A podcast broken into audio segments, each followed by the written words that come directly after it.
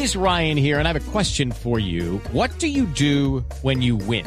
Like, are you a fist pumper? A woohooer, a hand clapper, a high fiver. I kind of like the high five, but if you want to hone in on those winning moves, check out Chumba Casino. At ChumbaCasino.com, choose from hundreds of social casino style games for your chance to redeem serious cash prizes. There are new game releases weekly, plus free daily bonuses. So don't wait. Start having the most fun ever at ChumbaCasino.com. No purchase necessary. BGW. Void were prohibited by law. See terms and conditions. 18 plus.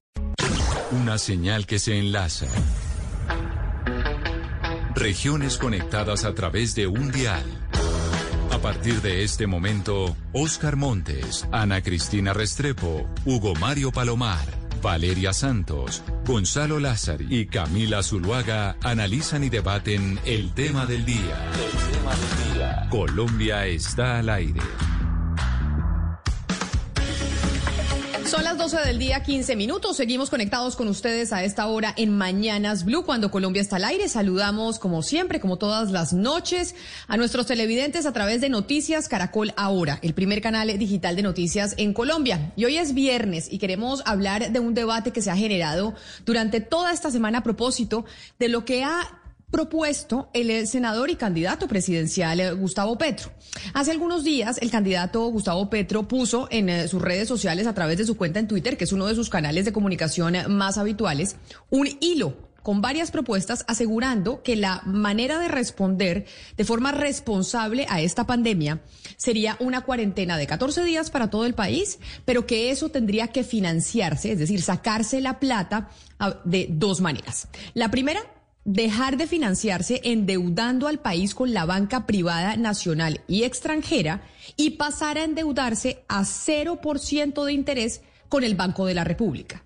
Eso obviamente generó, pues, gente que lo apoya, gente que lo critica, y esto parece muy técnico y por eso es que hoy tenemos dos invitados para hablar y que nos expliquen al respecto. Y la segunda propuesta que hizo el senador Gustavo Petro frente a eso es que dijo que de esa forma, pidiéndole plata prestada al Banco de la República, se podía redistribuir los ingresos del país en favor de la población más pobre.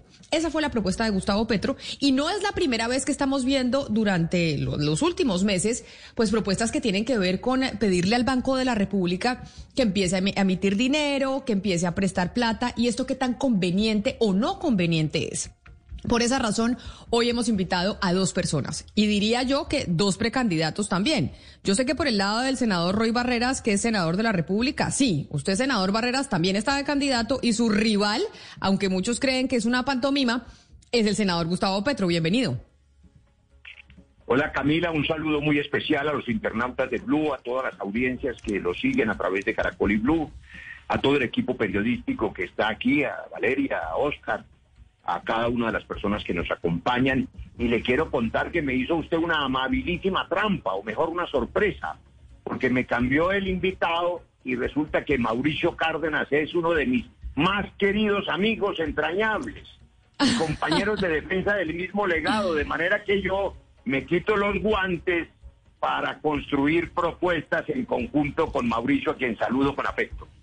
Pues saludamos al doctor Mauricio Cárdenas, que yo no sé si saludarlo como precandidato o no. Doctor Cárdenas, ¿usted ya va a estar de candidato, de precandidato presidencial dentro del Partido Conservador o no?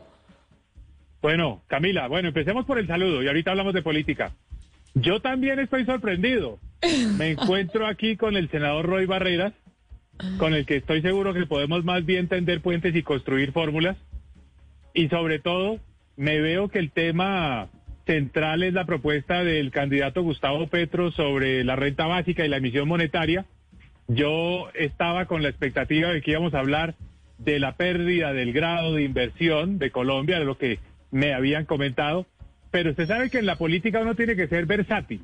Entonces la versatilidad está en enfrentar los toros como vayan saliendo, que aquí pues no le vamos a medir a este tema, y esa versatilidad es la que hay que aplicar también para este escenario político que se viene electoral. Hay que estar en la jugada, hay que plantear lo que uno piensa, hay que mostrarle al país qué es lo que se necesita en el 2022 y un poco en función de eso ir calibrando a la opinión pública, ir calibrando el momento político y tomar las decisiones de lanzarse al agua a ser candidato presidencial. A mí me parece mejor de una vez uno decir, soy candidato a la presidencia. Las precandidaturas son una etapa un poco eh, intermedia que me parece que en, realidad todo el mundo es precandidato. Hay una cantidad de gente que dice que es precandidato. Aquí la decisión de fondo es, vamos a ser candidatos, vamos a ser candidatos con qué apoyo, con qué movimientos, con qué respaldos. Usted habla del Partido Conservador. El Partido Conservador puede ser un apoyo, un respaldo, pero esto no lo gana un solo partido. Esto es un, este es un juego de coaliciones. Pero bueno, tendremos tiempo de hablar todo eso. Cordial saludo, me encanta estar acá y a todo su equipo también y a todos los oyentes en este momento. Eh, un, eh, eh, especial saludo porque este va a ser un buen, un buen escenario, un buen momento. Bueno, no me respondió, ya ire- iremos más adelante sobre ese tema, pero vamos a entrar en materia y empiezo a preguntarle a usted, senador Barreras, que finalmente es quien va a hacer una consulta con, con el senador Gustavo Petro, porque ya empezaron a hacer esos, esos debates. Entonces, y usted salió también a decir, sí, hay que apoyar esa, esa iniciativa que planteó Gustavo Petro de dejar de financiarse con la banca privada y con la banca extranjera y multilateral a unos intereses que nos cuestan eh, bastante caros y que sea el Banco de la República el que le preste al gobierno a cero interés y así se pueda redistribuir los ingresos en favor de la población más pobre.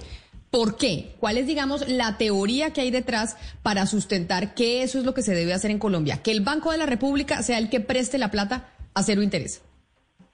Bueno, usted lo dijo ahora, Camila, que es un debate técnico y le quiero confesar. Primero le voy a hacer eh, una cosa gozada. Yo me voy a atrever a contestarle la pregunta que usted le hizo a Mauricio. Mauricio tiene que ser candidato. Es uno de los hombres más preparados en Colombia para gobernar y aquí lo invito al aire, porque por allá en la centro derecha, Mauricio y menos en el centro tienen tanto enredo que bienvenido al pacto histórico para que nos ayude a equilibrar esta propuesta de centro izquierda. Usted es un hombre de centro, yo también. Petro es de izquierda. Y ahí viene entonces la diferencia, Camila. Eh, ha habido un oportunismo en las últimas horas de eh, muchos de los candidatos de la derecha aprovechando para golpear a Petro con esta propuesta y desinformando a la opinión pública, porque como es un asunto tan sutil, yo tengo que decirle con claridad que no estoy de acuerdo con el expresidente Álvaro Uribe, con el expresidente César Gaviria y con todos los que han dicho, y tengo las fechas, en mayo primero del 2020 lo dijo Uribe, recientemente en mayo 24 del 2000, de este año 2021, lo acaba de decir el expresidente Gaviria, que el Banco de la República tiene que emitir, que resolvamos esta crisis a través de la monetización, pero no le cascan a Gaviria ni a Uribe, sino a Petro, que dijo una cosa que tiene una sutil diferencia, Camila. Una cosa es emitir y otra cosa es que el Banco de la República le preste a los gobiernos. Le doy dos ejemplos para los internautas, con la excusa de Mauricio, porque esto, este debate sobre economía entre un médico y un exministro de Hacienda es como pelea de toche con guayaba madura, pero yo no me arredro tampoco. Mire, el Banco Central del Japón lleva 25 años, Camila, prestándole al gobierno del Japón. Y el propio gobierno colombiano puede y podrá, sin necesidad de la unanimidad de la Junta del Banco de la República, comprar test. ¿Qué, ¿Cuál es la diferencia sutil entre el préstamo y la emisión? La emisión es un error estructural enorme, lo pagó Argentina. Y eso genera una cascada de inflación que algunos economistas dicen, hombre, no va a ocurrir porque la deflación y la depresión de la economía en el mundo impide la inflación. Pero lo que ocurre es que a ojos internacionales, si un gobierno utiliza la impresora de billetes, da una muy mala imagen, de mala paga, de que no es serio. Y por esa razón la emisión de billetes es un error formidable. No estoy de acuerdo con ella. Pero eso es distinto a los préstamos.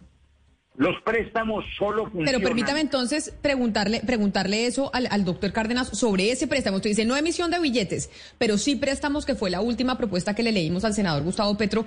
Y usted, doctor Cárdenas, que como lo decíamos, fue ministro de Hacienda, es profesor de economía, mejor dicho, a esto se dedica a explicar este tipo de cosas. ¿Se debe o no se debe que sea el Banco de la República, el Banco Central, que le preste al gobierno una tasa de interés cero y así no estamos pendientes de si la calificación, que no la calificación, para que podamos eh, redistribuir eh, los ingresos entre los más pobres? ¿Eso, digamos, es ortodoxo o no? Camila, esto de las salidas fáciles, que hay una fórmula mágica, como si uno fuera un mago que tiene una varita y dice, señores Banco de la República, empiecen a imprimir, prendan la máquina de emisión de billetes y vamos a empezar a repartirle plata a la gente, es algo que no funciona. Hay que decirlo directa, claramente. Emitir dinero para repartirlo es un paliativo que puede hacer sentir bien a la gente en un primer momento. Recibió unos billetes, pero muy rápidamente esos eh, billetes lo que hacen generar es un problema de inflacionario muy severo y las personas al final quedan peor, porque además del problema de pobreza, además del problema de desigualdad, tienen que enfrentar otro, otro más, que es la inflación. Entonces, no nos digamos mentiras, la situación de Colombia es muy crítica, pero no hay salidas fáciles, automáticas, sin esfuerzo. La salida a los problemas que tiene Colombia es una salida compleja, de, que requiere sacrificio, que requiere trabajo, que va a requerir, entre otras cosas, construir unos consensos. Esto, decir medidas que son, digamos, un tanto populistas. Pero, doctor Cárdenas, eso, eso sobre imprimir billetes, pero acá hablamos sobre los préstamos, que sea el Banco de la República que preste la plata a través de la compra de TES, que sean dentro del Banco Central los que le presten la plata al gobierno y no que tengamos que ir a endeudarnos con la banca multilateral que nos cobra un interés. ¿Eso se puede hacer o no se puede o se debe hacer? Mire, el gobierno no tiene en este momento un problema de que no le preste. Al gobierno le prestan, el gobierno sale a colocar unos papeles que son los TES tiene que pagar una tasa de interés del 6, del 6,5%, sale a los mercados internacionales, puede colocar sus papeles. El problema, el problema del gobierno colombiano no es que no tenga quien le preste, no es un problema de financiamiento, es un problema que se han deudado mucho. Entonces, la deuda es lo que pesa. Puede ser deuda con colombianos porque los colombianos compraron papeles del gobierno, con extranjeros porque los extranjeros compraron, con el Banco Mundial o con el Banco de la República. Deuda es deuda, no depende de quién es el que preste. Pues el problema de Colombia es que ya tiene mucha deuda. El problema no es que le haya prestado el Banco Mundial y no el Banco de la República. El problema es que Colombia tenía en el 2018 una deuda que era 50% del PIB. Y hoy está cercano, acariciando el 70% del PIB. O sea, debemos 20% del PIB más. Esos son 220 billones de pesos de más deuda que tenemos. Pero, Entonces, ¿cuál es el eh, problema? Para que usted nos ayude un poco, doctor Cárdenas. Nada nos cambia, esto no nos lo cambia, que se lo debamos al Banco de la República o se lo debamos al Banco Mundial.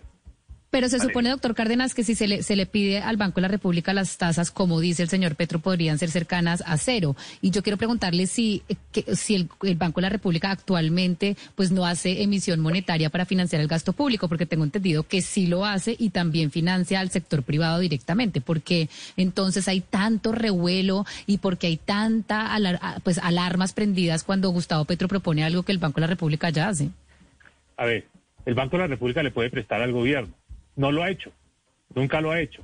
¿Por qué? Porque la Constitución del 91 dice que es una facultad que tiene, pero que para hacerlo requiere el voto unánime, unánime de todos los miembros de la Junta Directiva del Banco de la República. Entonces, el Banco de la República, como todo banco central, ¿qué es lo que hace?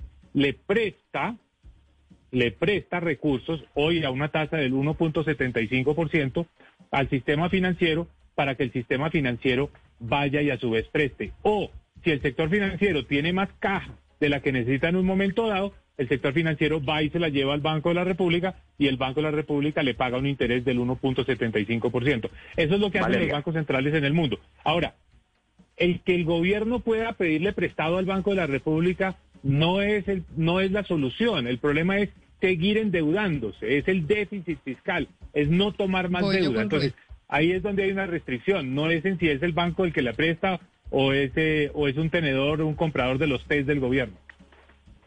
Porque tengo entendido, senador Barreras, lo escucho. A ver. Bueno, eh, varias cosas. Y me, excuso por, por eh, el atrevimiento de corregir al, al profesor de economía, maestro y amigo. Pero lo primero es que, por supuesto, lo que se ha propuesto por parte de Petro, y lo dijo Camila en su enunciado, es una medida de emergencia no es una medida permanente y esa diferencia no es menor porque implica que solo ocurra por una sola vez.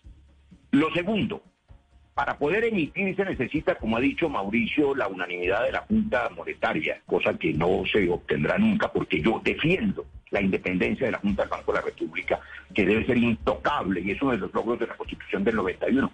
Por eso, entre otras muchas razones, no habrá una constituyente en el gobierno del Partido Histórico. Pero no para comprar test, para comprar test no necesitan la unanimidad de la Junta del Banco de la República. Y entonces dice Mauricio, eh, el problema es que tenemos mucha deuda, estamos llegando todavía no al 70, pero sí al 64% de PIB en deuda, y no importa si nos la prestan los bancos extranjeros o nos la presta el Banco de la República, da lo mismo. No da lo mismo por dos razones, y menos hoy, 24 horas después de que Fitch también le quitó el grado de inversión a Colombia y le bajó a, a BB Plus, porque resulta que ese grado de inversión que valga la pena recordar, en nuestro gobierno, en el gobierno Santos, en el que fue ministro estrella, Mauricio Cárdenas, que sabe generar empleo, y él les contará ahora qué son los PIPES que impulsamos. En ese gobierno se logró recuperar el grado de inversión que llevaba 14 años perdido desde el año 99. De manera que nosotros sí sabemos recuperar el grado de inversión, pero con un grado de inversión a la baja, como ocurre desde ayer, pues por supuesto los intereses son más altos en el mercado extranjero. En cambio, como bien dijo Camila, lo que pasa es que la operación se la voy a explicar en, en 30 segundos para los internautas. La operación es compleja porque solo funciona el préstamo, la monetización y la financiación del déficit fiscal en la medida en que el gobierno termine cobrando las ganancias de esa operación. ¿Cómo se la explico? Eso es lo que se llama el señoreaje, es una traducción espantosa del inglés. ¿Cómo ganan ese señorío, ese señoreaje? Mira, en la Edad Media los señores feudales, como les salía caro imprimir monedas de oro, fabricaban monedas de plata y las pintaban de oro. Por supuesto eran de menor valor e inundaban el mercado. ¿Qué ocurría? Que la gente que se daba cuenta pedía más monedas por sus bienes y servicios y por tanto subían los precios. Pero el gobierno ganaba porque terminaba cobrando la ganancia de los impuestos. Ese es el señoreaje. Eso funciona cuando los gobiernos se dan el lujo de comprar bienes y servicios a través de préstamos del Banco de la República, pero funciona muy mal porque requiere el riesgo de la inflación, inflación es por encima del 4%.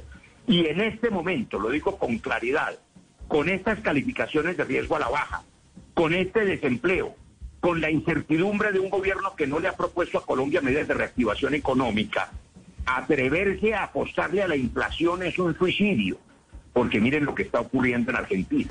De manera que Sí. no hay solución en la emisión es una medida de emergencia que haya tesis que el Banco de la República lo- nos preste, como decía Valeria Santos ahora, a tasa cero, porque eh, hay que también explicarle a los internautas. Es decir, el Banco de la República hoy paga intereses sobre el, el exceso de reserva de la banca privada, pero si, le, si compra TES, pues el gobierno le tiene que pagar intereses al Banco de la República, de manera que lo que sale de un bolsillo entra en el otro, y por eso termina siendo interés cero. Pero- pero es Sí. una Camila. solución precaria Pero- pero- y de emergencia.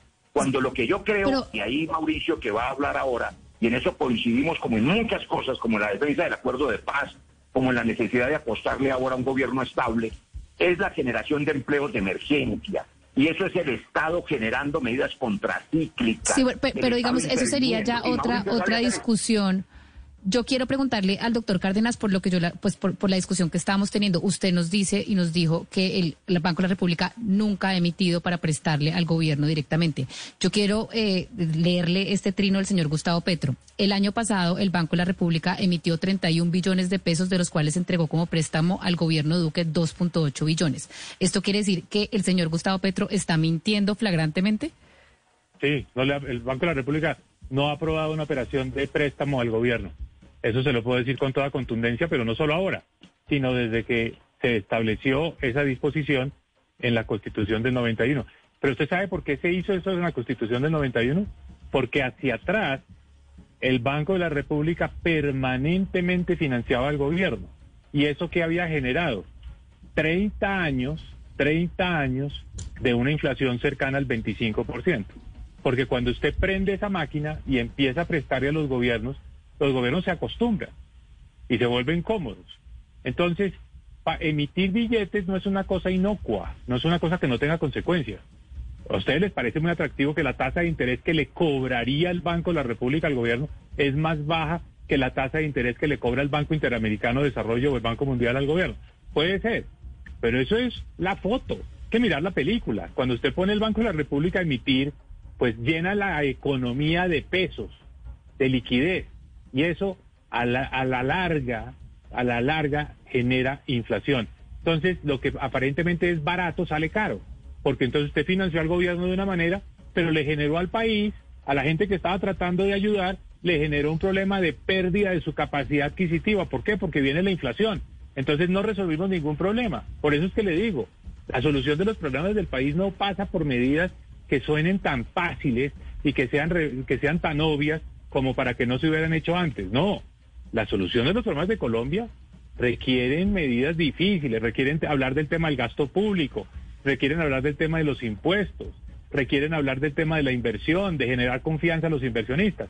No es la respuesta eh, sencilla eh, de poner a, imprimir al Banco de la República, porque supuestamente eso nos va a costar uno o dos puntos porcentuales menos que la tasa de interés que nos cobra el Fondo Monetario Internacional. No, no es así de sencillo. Y, además, doctor Cárdenas, pues esa idea de que la tasa de interés puede ser cero, pues es un poco una fantasía, ¿no? Es, es un precio muy importante la tasa de interés. Pero, eh, doctor Roy, usted ahorita decía que por una sola vez.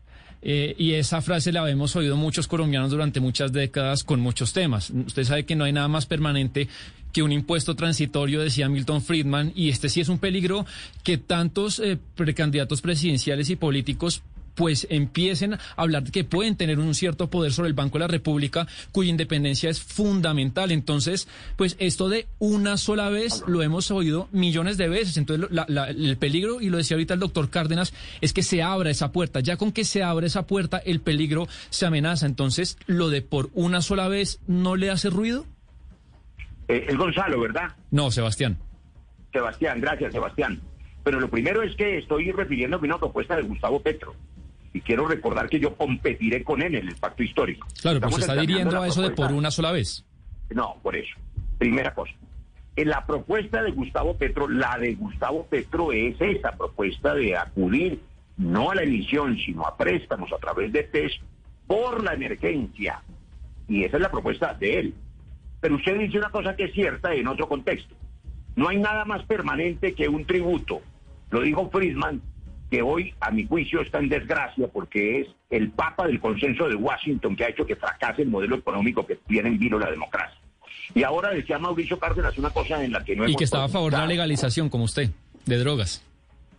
Claro, claro, hay que acabar con la farsa de la guerra contra las drogas en que nos metió Nixon en los años 60. Pero esa es otra discusión. Sí, señor. Eh, esta discusión económica implica que esa eh, postura del modelo del consenso de Washington en que un Estado mínimo deja a las fuerzas del mercado sin ningún control, con las deformaciones que el propio Adam Smith había señalado, los monopolios, los oligopolios y ahora, digamos, en el último medio siglo, la hiperfinanciarización, es decir, un modelo económico que está basado en la especulación financiera y no en la creación de empleos y de riqueza en verdad. De manera que las soluciones de fondo que ha reclamado Mauricio y sobre las que no hemos hablado implican en cómo reactivar la economía y no se reactiva emitiendo. En mi opinión se reactiva y ese es el gran cambio en el modelo, inyectándole recursos a la demanda agregada, al consumo interno, metiéndole a la gente, eh, Sebastián, plata en el bolsillo para que tenga con qué comer y tenga con qué comprar, que es distinto al modelo de inyectarle recursos a las élites a la oferta a través del regalo tributario de los mega ricos, que como está demostrado antes de la pandemia, en la reforma del 2019, no generaron empleos. Un Estado que garantice esa inyección de recursos, por eso nosotros defendimos también como medida de emergencia no permanente la renta básica. Y no permanente porque yo tengo ahí diferencias también con otros sectores que defienden la renta básica permanente. Yo creo más bien en la generación de empleos universales. Y por eso insisto y provoco a Mauricio, porque en eso sé que estamos de acuerdo, que el Estado tiene en esta etapa la obligación de generar empleos de manera directa, indirecta, estimulando, por supuesto, el surgido de las nóminas. Pero, senador, no me respondió. Pero también a través de lo que él llamó los PIPES, que son planes de empleos de emergencia. Pero no me respondió, doctor Barrera, no me respondió de si por una sola vez no es riesgoso. Ya solo con que eso, la puerta se abra. Claro que, le, claro que se lo vuelvo a responder, lo había respondido ya en otra pregunta de Camila y un comentario de Valeria es riesgoso en este sentido. En el sentido no de que genere una inflación inmediata, porque en épocas de deflación y de depresión inclusive podría ser sano, sino en el sentido de transmitir a las, a las calificadoras internacionales y a la banca multilateral la imagen de que somos malas pagas, de que si lo hizo por una vez, lo vuelve a hacer porque se vuelve cómodo, como decía Mauricio, Y Pero entonces quiere decir que no es usted no, pero, pero ahí usted ha hecho una diferencia importante, senador eh, Barreras. Es decir, usted en este punto no coincide con su, eh, no sé si decir récord partidario, rival del pacto No, mi histórico, lo que sea. en el pacto histórico. Su competidor, usted no coincide con él. Eh, Este es un punto donde usted dice, no estoy de acuerdo con lo que plantea. Yo tengo que decir que de manera populista y oportunista la centro derecha en las últimas 24 horas ha acusado a Petro de proponer emisión de billetes y eso no fue No, no, no, no, no, pero yo le yo- es que yo- es que no. No, no, Pero no, pero yo le pero es que no, no nos vayamos a lo que dice la centro, la centro derecha. Yo le leo exactamente lo que dijo el senador Gustavo Petro para que no nos tengamos que ir a interpretaciones, sino simplemente coger lo que dijo el senador, punto. Y él dijo, dejar de financiarse endeudando al país con la banca privada nacional y extranjera y pasar a endeudarse a 0% de interés con el Banco de la República. Y por esa vía redistribuir los ingresos en favor de la población más pobre. ¿Qué usted está? ¿De acuerdo o no está de acuerdo con eso que, Le con- que dijo el senador contesto- Gustavo Petro? Le contesto con franqueza, Camila. Mauricio ha dicho en su última respuesta, nos ha reconocido que evidentemente hay una disminución de la tasa de interés frente a la banca internacional con, el, con la banca pública. Hay un economista que conoce bien Mauricio, se llama Jordi Gali, que ahora en marzo publicó un artículo tratando de explicar la respuesta que pide Camila. Verdaderamente la monetización es una solución en momentos de emergencia en los países que tienen todos déficit fiscal. Y él hace pues unos malabares para tratar de demostrar que solo funciona en condiciones extremas, en ciertas condiciones en que se produzca cierto nivel de inflación para que ese señoreaje le deje ganancias al gobierno, en fin. Una cosa muy sofisticada y muy técnica que me permite decirle a usted. Petro tiene razón en que es mejor pedirle prestado al que presta más barato que a la banca internacional, sobre todo cuando se perdió la calificación. Pero no es una solución definitiva. Solo funcionaría como señal de emergencia. Y tiene razón Santiago entonces en que esas señales de emergencia se ven vistas afuera como si fueran cómodas y nadie garantiza que no se vuelvan a utilizar. Por eso, la seguridad de que la Junta del Banco de la República sea independiente y sea unánime, dos pilares van a garantizarle a Colombia que no caigamos en populismos de derecha ni de izquierda. La independencia de la Junta del Banco de la República y la Corte Constitucional. Mientras eso se mantenga firme, el próximo gobierno será estable. Doctor Cárdenas, yo quisiera que usted nos explicara a nosotros los no economistas, porque me da la impresión que los que apoyan la medida del senador Petro dicen que a través de un préstamo directo al Banco de la República no vamos a tener inflación como si la tendríamos si emitimos eh, directamente o si el Banco de la República lo hace. Lo que yo entiendo es que igual sería como una emisión porque el gobierno está haciendo el gasto. Es decir, en vez de directamente metérselo a la economía a través del Banco de la República, el, banco se lo da al gobierno y el gobierno la gasta, por ende sí hay inflación. ¿Estoy en lo correcto? ¿Me podría ahondar un poco más esa, esa explicación? A ver, Mariana. Yo dicto el curso de Introducción a la Economía Colombiana en la Universidad de los Andes. Mis estudiantes no saben nada de economía cuando entran a la materia y salen apasionados con la economía, a estudiar, a hacer todas sus carreras, a motivarse. Porque la economía está llena de preguntas interesantes como esta. Entonces, le voy a decir qué le diría yo a mis estudiantes de primer semestre. El problema de pobreza en Colombia no se resuelve emitiendo billetes. El problema de pobreza en Colombia se resuelve permitiendo que la economía le genere el empleo suficiente a la gente para que la gente tenga un ingreso y no solo tenga con qué comer, con qué vivir, sino además tenga la posibilidad de seguirse educando, invirtiendo, ir saliendo de la situación de pobreza. Entonces, es un sofisma pensar que uno, le, uno poniéndole plata, billete en el bolsillo a la gente, la va a hacer rica, la va a hacer mejorar, la va a hacer crecer, la va a hacer resolver sus problemas. Entonces, lo primero que hay que hablar acá es que el problema de la, de la pobreza y de la educación y de la, y de la desigualdad pasa es por empleo y por educación. No hay una salida fácil, no hay cómo tomar atajos en esa solución. Entonces, ojalá estuviéramos hablando de eso, de cómo generar empleo y de cómo darle más educación a los colombianos. Hablemos de este tema en particular de la emisión, que me parece que realmente estamos haciéndole eco a una propuesta que precisamente tenía esta intención, de generar un debate, generar una discusión, simplemente para aparecer como dando una salida y una, una solución a un problema que es mucho más de fondo. Entonces, ¿qué es lo que se está diciendo al decir Banco República, usted emita y dé la plata al gobierno para que el gobierno le dé la plata a la gente? El problema del gobierno no es si el Banco de la República le va a prestar o no. El problema del gobierno es que ya hoy tiene un déficit que es 10% del PIB. Sí, Ese es el déficit mire- que se espera tener este año. Entonces, ¿qué es lo que pasa cuando uno debe tanto? Que todos los acreedores dicen, oiga, de pronto no me van a pagar. Y eso es lo que hace una calificadora cuando le quita el grado de inversión. Entonces, ¿qué es lo que logra con eso? Que le aumentan la tasa de interés que le cobran a ese país. Entonces, si nosotros nos vamos por este camino, nos van a cobrar una tasa de interés cada vez más alta. Y ya no solo al gobierno, sino al sector privado. Entonces hay que tener mucha claridad de que aquí el problema no es del financiamiento, el problema es el tamaño de la deuda, lo que yo decía al comienzo, el tamaño del déficit. El gobierno tiene este año un déficit del 10% del PIB. Lo va a bajar a 8.6 vendiendo a ISA, vendiéndoselo a Ecopetrol. Pero aún así tiene un déficit de 8.6% del PIB que se va a tener que endeudar. Y hay una cosa que hay que dejar clara de una vez por todas. Esto de que entonces es mejor endeudarse con el Banco de la República, porque entonces el Banco de la República va a hacer unas utilidades, ¿no? Y que, y que entonces mejor le cobre una tasa de interés de cero al gobierno. Entonces, es como decir, el Banco de la República le va a prestar a una tasa al gobierno y a otra tasa al sector financiero. Si al final del día las utilidades que haga el Banco de la República o deje de hacer, en todo caso le llegan al gobierno es una disposición de nuestro ordenamiento legal.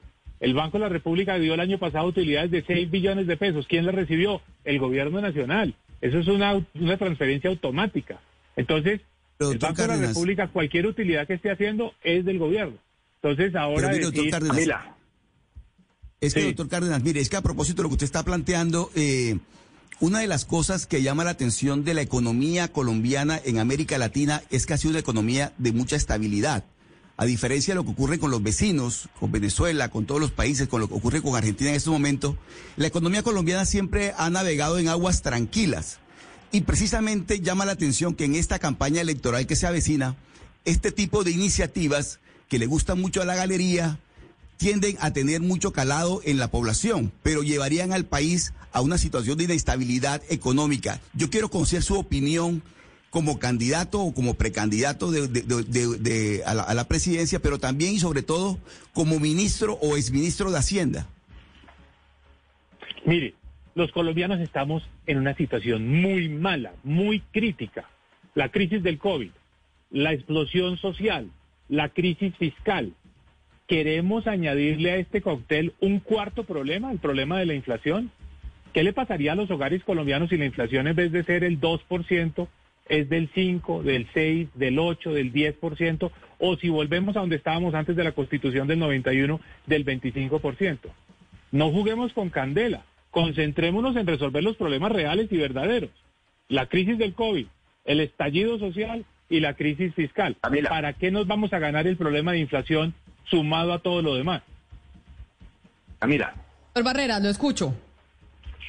Bueno, lo primero es que no siempre, querido Oscar, hemos tenido aguas tranquilas. Yo tengo que volver a recordar que solo a partir del año 2011 en el gobierno Santos recuperamos el grado de inversión y gracias a medidas muy oportunas que entre otras cosas construimos conjuntamente desde el Ministerio de Mauricio y con el trabajo congresional nuestro como la ley de sostenibilidad fiscal se logró transmitir esa muy buena imagen de estabilidad económica al escenario internacional con las consecuencias de una economía muy sana que se entregó en el 2018 con indicadores en alza de empleo, con indicadores de crecimiento económico proyectados para el año 2019 y 2020 que se echaron a perder. Pero bien, ese es otro debate. Imagínese, Oscar, usted que es un hombre futbolero, que Cuadrado le hizo un pase a, Luis Díaz para esa gol de Chalaca maravilloso, ¿se acuerdan? En el partido con Brasil que nos robaron. Y yo le he hecho un pase varias veces a Mauricio porque él es capaz de hacer goles maravillosos. A propósito de la generación de empleo y de lo que hay que hacer, pero no me ha cogido el balón. Entonces déjenme mencionar solo dos cosas, Camila. La primera, esta mañana oía a otro precandidato conservador, exministro nuestro también, Juan Carlos Echeverry, que pensé que iba a estar aquí, y ahora han, padecido dos, dos curiosidades. Yo no sé si es que tienen vértigo de la centro derecha. La primera es que todos van al ubérrimo a pedir la bendición. Error graso. Pero la segunda es que empiezan a decir obviedades. Oscar Iván Zuluaga, colega de Mauricio y de Juan Carlos, ministro de Hacienda, dijo ayer en un trino, los eh, indicadores de desempleo significan que hace falta generar empleo. No, pues verdad de perogrullo. Y Juan Carlos dijo hoy que el problema era trabajando, que esto se resolvía era con trabajo, no con otras medidas. Pues claro que sí, trabajando, pero para eso la gente tiene que tener empleo, trabajo. Y resulta que tenemos hoy unas tasas de desempleo que están bordeando sobre todo para las mujeres el 20% de desempleo. Las mujeres en la casa tienen hoy una sobrecarga de 10 horas de trabajo no remunerado, Camila, y son la mitad de las mujeres colombianas y nadie les paga por el trabajo. En la pandemia las mujeres que recibían salarios mínimos perdieron su empleo en un 40%. Y las que tenían trabajos de más de salario mínimo perdieron menos empleo, pero les pusieron más trabajo por el mismo salario. ¿Cómo se genera empleo en un país desigual? Tres maneras, y solo las enuncio como titulares. Dije ya que lo primero es estimular el subsidio a las nóminas a través del país, pero para micro, medianas y pequeñas empresas. Pero hay otra manera, el gobierno tiene que generar empleos directos, que es el pase gol que le estoy haciendo a Mauricio por los pipes que él lideró. Y hay una tercera manera, que aquí, por supuesto, tampoco se quiere hablar de ella. Y es que si usted no garantiza que el Estado colombiano asuma la responsabilidad de la reactivación económica desde la demanda agregada, y eso se hace garantizando salarios universales en lugar de renta básica universal, que es impagable, usted no va a poder reactivar la economía verdaderamente. Y eso implica, por ejemplo, le doy una sola cifra, 83% de los campesinos colombianos están en la informalidad y la mayoría de ellos en la miseria. ¿Usted cómo les va a decir trabajen si no tienen siquiera seguridad social? Hay que separar la seguridad social del empleo en el campo colombiano, por ejemplo. Y hay que garantizarle a los jóvenes que tengan o ingreso, empleo o educación universitaria gratuita. Ahí están los elementos de un Estado que intervenga. Por eso me llamó la atención, curiosidad que usted habrá notado. Yo vi a Camila Zuluaga en una de sus eh, intervenciones en televisión, en sus códigos, informándole a los colombianos hace unos días, e hizo bien que nuestro compañero de gobierno, Juan Fernando Cristo, anunciaba su gobierno en marcha, su programa en marcha, que le deseo mucha suerte, porque es un buen liberal. Y ayer nos sorprendió.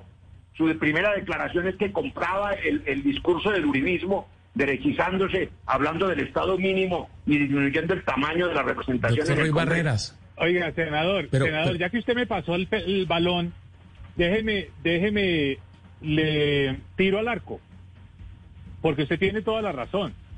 A usted le tocó compartir muy de cerca con nosotros unos momentos duros. El país perdió el 20% de sus ingresos fiscales por cuenta de la caída del petróleo en 2014.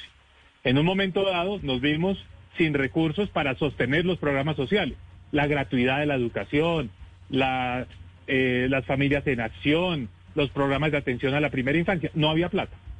Imagínense Camila, Mariana, Oscar, que yo en ese momento como ministro de Hacienda hubiera dicho, óigame, no, Banco de República, pásenme la plata para poder sostener estos programas. Se nos cayó el precio del petróleo, necesitamos la ayuda de ustedes. Eso lo hubiéramos hecho, hubiéramos dicho por una sola vez, Oscar y, y Sebastián, usted tiene toda la razón. Entonces, eso habría sido por una sola vez en este momento y ahora estaríamos viendo la segunda o quizás tercera vez. Entonces, por ahorrarnos por ahorrarnos dos puntos de tasa de interés, porque a la tasa que va a prestar el Banco de la República es 2%, a la tasa que nos prestan en los mercados internacionales es 4%. Por 2% vamos a poner en peligro la inflación de Colombia, vamos a generarle a los colombianos un problema de pérdida de poder adquisitivo. No tiene sentido. Entonces, esto es con soluciones que sean efectivas que le resuelvan los problemas a la gente, que no le generen otros problemas a la gente. Y esas soluciones las sabemos dar nosotros. Fíjese usted, se nos cayó el precio del petróleo y esta economía siguió creciendo, la pobreza siguió creciendo. doctor Cárdenas. yo digo, yo por eso es que digo, Camila, usted me preguntó, ¿usted quiere ser presidente de Colombia? Lo que le puedo decir es, mire, yo creo que no hay nadie más capacitado que yo para manejar una crisis, ah, bueno. una situación tan difícil como esta. Pero Venga, ya, no, que se metió... no con las fórmulas de la varita mágica, sino con las fórmulas que realmente resuelven los problemas y que duran, y que el país sale, y que el país mejora, no con cosas que resultan ser paños de agua tibia que a la postre acaban agravando más al infierno. Ah, pero eh, ya que usted se metió en el tema de la política y la campaña, doctor Cárdenas, y que asegura es usted eh, un muy buen candidato a la presidencia, quiero preguntarle por ese tema, señor ministro Cárdenas. Estas encuestas que hoy están mostrando a Gustavo Petro como el favorito en las próximas elecciones presidenciales, ¿usted cree que están generando desconfianza y temor entre los inversionistas? ¿Usted que habla con tantos empresarios, creen que están temerosos de un eventual gobierno de Petro? Mire, la gente no cree que Petro vaya a ganar. Petro llegó a su techo. Esta coyuntura política de Colombia de los últimos dos meses le ha pasado una factura grande porque el país se da cuenta que no quiere inestabilidad. El país quiere salidas serias y salidas efectivas. Entonces el país está buscando, está necesitando una opción distinta. No será la de la extrema derecha, que lo que está es tratando de cosechar infundiendo miedo, miedo al castrochavismo, miedo a que venga un candidato que incendia el país, pero tampoco es la propuesta de alguien que incita a la rabia, al descontento, porque en este momento pues hay razones de peso para, queda muy fácil sacar a relucir e instigar la rabia. Entonces lo que el país necesita es un poco esa posición moderada, prudente, efectiva, que tienda puentes, que oiga todo el país. ¿Qué es lo que nos ha pasado? Aquí la gente dice, este partido ya se acabó, ya lo perdimos, y entonces vamos a, vamos a salirnos rápido del estadio y la gente se empieza a ir y las inversiones se van. No, no, no, no, no, no. Este partido no ha terminado. Aquí no puede ir como Brasil que nos anotó dos goles en los últimos diez minutos. Este partido, el partido Colombia no ha terminado y todavía puede llegar un nuevo equipo con un nuevo director técnico, con un, un, director técnico, por cierto, que escoja un equipo que represente todo el país. Aquí nos acostumbramos a gobernar con todos los jugadores viniendo de la misma liga y la liga aquí del norte de Bogotá. No, no, no, no. Aquí en los gobiernos tenemos que traer personas que representen toda la diversidad que tiene Colombia. A mí me encantó trabajar en el gobierno y creo que fue mucho más efectivo y lo adoptaría como fórmula de gobierno con una diversidad, con personas como Lucho Garzón, como Clara López. Había trabajado con Angelino Garzón cuando fue vicepresidente. En fin, es mucho mejor tener esa diversidad dentro del gobierno a que las cosas exploten y se salgan a la calle.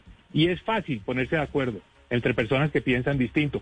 Con Roy Barrera, que está aquí, construimos una alianza que fue muy efectiva para que el país pudiera lograr la paz, tener una economía sana, seguir creciendo, reducir la pobreza. Es el tipo de acuerdos que hay que hacer para gobernar a Colombia, no tratar de gobernar desde una sola orilla. Eso es para mí la receta hacia el desastre. Eh, eh, ratifica que hoy estábamos hablando sobre esta propuesta de Gustavo Petro con dos precandidatos, candidatos presidenciales. Bueno, no tengo ni idea cómo decir, pero con dos personas que sin duda están haciendo carrera para llegar a la presidencia de la República. Eso es un hecho. Y me parecía inter interesantísimo escuchar al senador Roy Barreras, que es el, el eh, contrincante del senador Gustavo Petro en el pacto histórico y que lo invitó a usted, doctor Cárdenas, a que se vaya para allá. Yo dudo mucho que usted vaya para allá, pero bueno, vamos a ver cómo termina esta contienda electoral. A los dos, mil gracias por habernos acompañado hoy aquí en, eh, Mañanas Blue. Senador Barreras, gracias por habernos eh, acompañado hoy nuevamente. Para despedirnos, fue muy grata la invitación. El pacto histórico será un gobierno estable en la macroeconomía, equilibrado, porque para eso estamos nosotros allí. Es una coalición de centro izquierda. Por eso invito a Mauricio, le daría gran equilibrio con su experiencia económica porque no hacen falta solo las ideas, sino también el carácter y la fortaleza para construir consensos.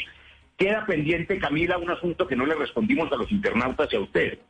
Y si no es a través del Banco de la República, ¿de dónde van a salir los recursos para financiar lo que necesita este país? Le doy solo un dato para dejarla provocada. Dividendos, 29.6 billones de pesos. Se repartieron las personas jurídicas. ¿Y sabe cuánto pagaron de impuestos? El 0.084%. Se guardan la plata de 10.000 empresas que generaron 840 billones de ganancia el año anterior.